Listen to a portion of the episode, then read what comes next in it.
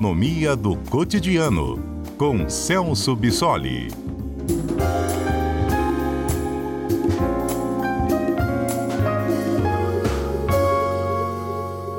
Celso Bissoli, doutor em economia e nosso comentarista que sempre às quartas-feiras. Nessa segunda começou a valer o Desenrola, que é um programa do governo federal para que pessoas de baixa renda tenham mais facilidade para negociar e até acabar com as suas dívidas.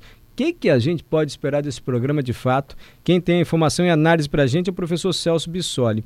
Professor Celso, boa tarde. Quando a gente fala de dívida, a gente sempre lembra da dificuldade para ter crédito aqui no Brasil, né? em função dos juros, daquela limitação também de empresas no ramo, como o senhor explicou na semana passada. Mas agora vem esse projeto aí do governo federal, esse programa, que ao que parece, eu não sei o que esperar. O que, que o senhor pode dizer, professor? Isso vai dar certo? Vai dar um ânimo para a economia aqui do Brasil? Uh, boa tarde, Mário. Boa tarde a todos. Uh, realmente, a expectativa desse programa é estimular a economia, justamente restabelecendo essa capacidade de crédito é, de boa parte da população consumidora. Então, a intenção é, é bastante positiva. Claro, a gente já conversou aqui algumas vezes sobre a importância do crédito na economia. Né? Hoje, na verdade, o crédito para pessoa física, para consumo, já supera o crédito para as empresas, o que mostra que uh, a nossa economia é fortemente impulsionada uh, pelo consumo e, consequentemente, uh, pelo crédito. Então, esse programa traz essa expectativa de um retorno bastante positivo, até porque nós observamos um aumento do endividamento das famílias até o ano de 2022, né? Então a gente está falando que ah, aproximadamente ah, a cada 100 famílias brasileiras, 78%, 78 estavam endividadas, né? Ou seja, 78% dessas famílias, o que é um percentual bastante significativo e basicamente, né, ah, o que explica esse endividamento é claro que a gente teve né, a, a, inflação que acabou corroendo o poder de compra dessas famílias, a gente teve um incentivo bastante forte né, para o uso crescente do cartão de crédito, através de novos produtos e novas vantagens né, trazidas por bancos e fintechs.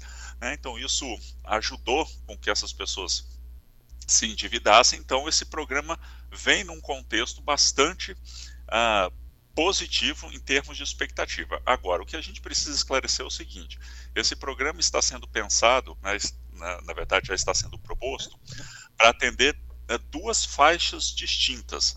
Né? Uma primeira faixa né, seriam aquelas pessoas que recebem até dois salários mínimos, né, ou seja, até R$ 2.640, né, ou aquelas pessoas que estejam cadastradas no CAD único do governo federal.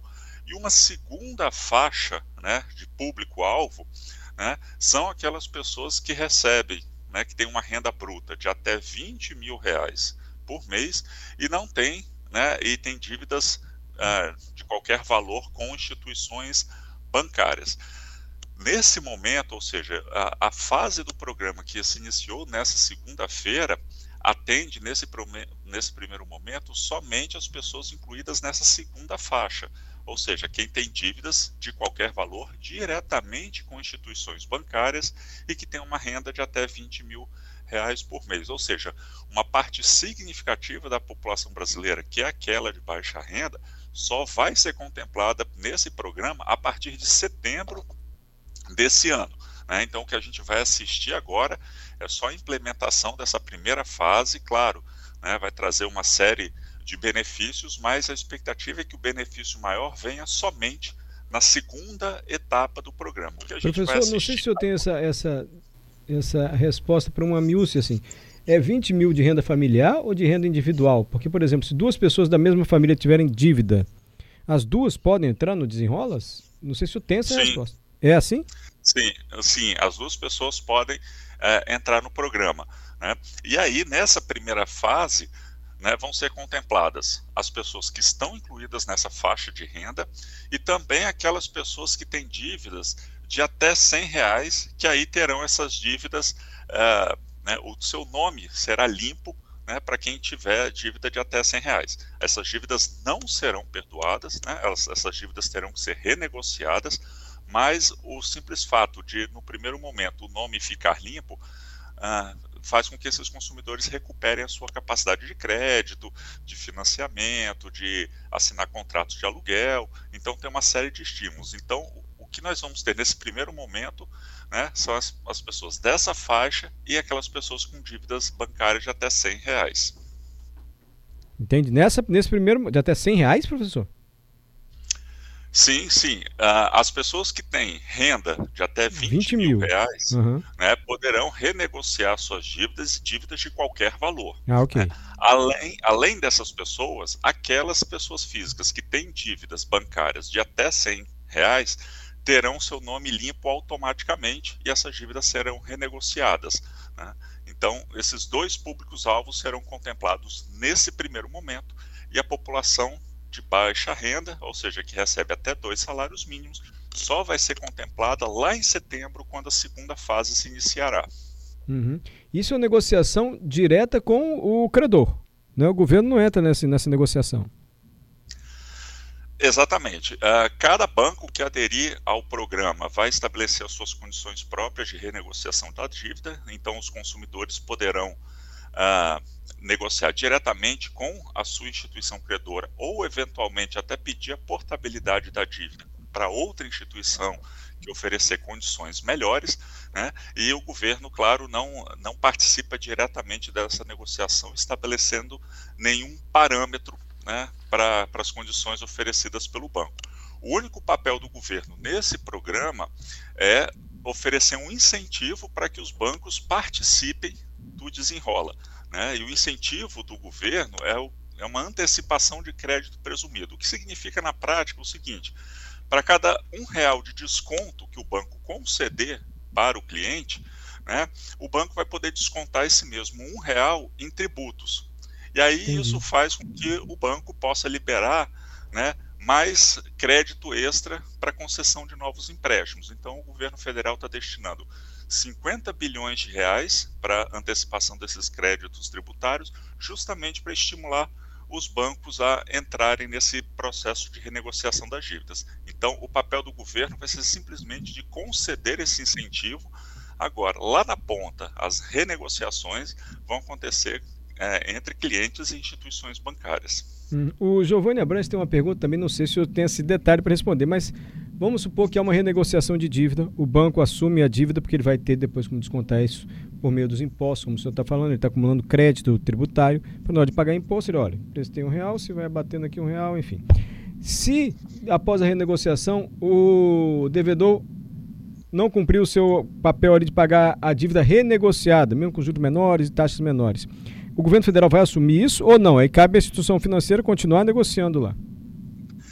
Sim, uh, nesse caso específico, para essa fase do programa, ou seja, com essas pessoas que estão incluídas na faixa 2, que é de renda de até 20 mil reais por mês, essas operações não vão ser garantidas pelo Fundo Garantidor de Crédito, ou seja, se o consumidor deixar de pagar a sua dívida, né, aí isso vai ser um problema entre a instituição bancária e o cliente.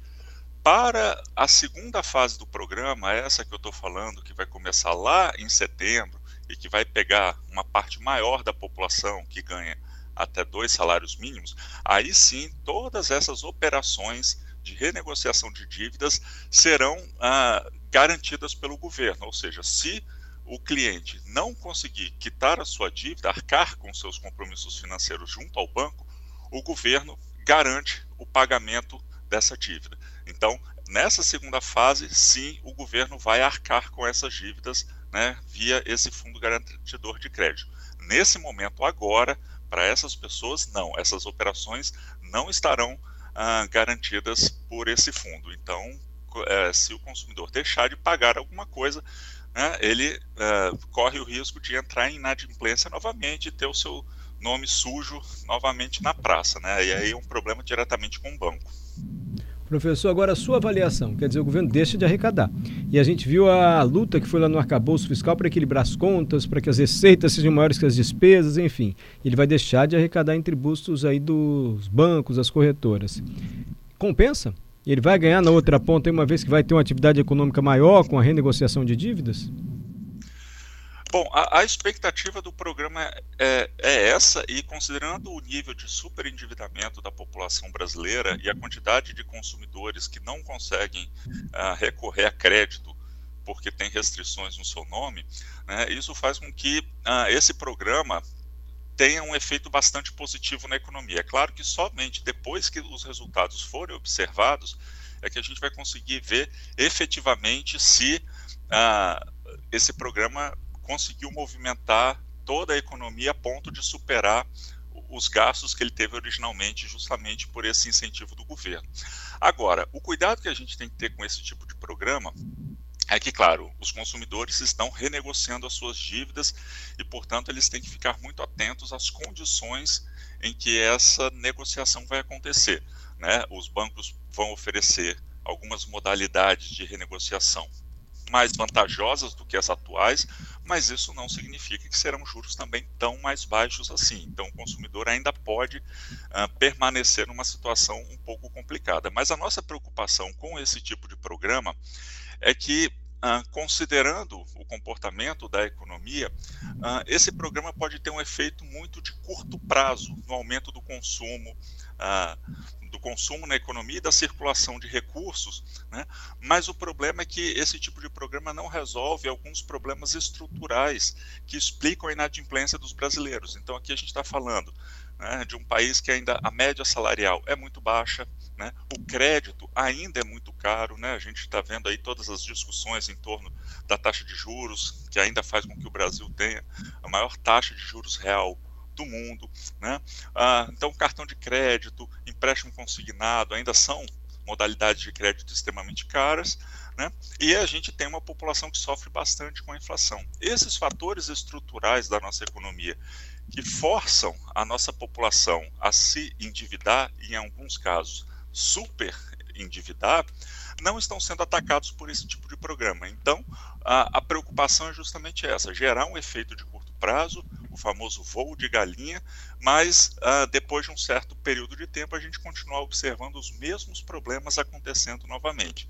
E uma segunda preocupação, claro, em dimensões bem menores do que essa primeira que eu comentei, é que uh, o fato da gente também ter uma população super endividada mostra que a gente tem uma parcela da população que tem esse comportamento sistemático de inadimplência, né? pessoas que têm muita dificuldade de administrar os seus recursos, e isso não necessariamente está ligado à falta de recursos. A gente sabe que muitas pessoas estão endividadas por falta de recursos, claro, mas uma parcela está endividada por dificuldade de administração desses recursos. E aí esse tipo de programa que acaba gerando condições especiais de renegociação para essas pessoas pode criar né, estímulos aos maus pagadores. Né? Então, pessoas que acabam se beneficiando dessas condições vantajosas e acabam tendo um reforço a esse seu comportamento sistemático de inadimplência. Então, esse acaba sendo um efeito colateral desse tipo de programa. Mas, claro, a principal ressalva que eu faço é, é em relação a esse primeiro ponto que eu observei, que a gente ainda tem bastante dificuldade em tratar desses problemas estruturais que são a base do superendividamento da população brasileira. Muito obrigado, professor Celso, pela explicação detalhada sobre o desenrolo, o programa lançado essa semana e pela sua análise também aqui no CBN Cotidiano. Até a próxima semana, Celso Bissori, doutor em economia e nosso comentarista. Obrigado, Mário. Até a próxima quarta.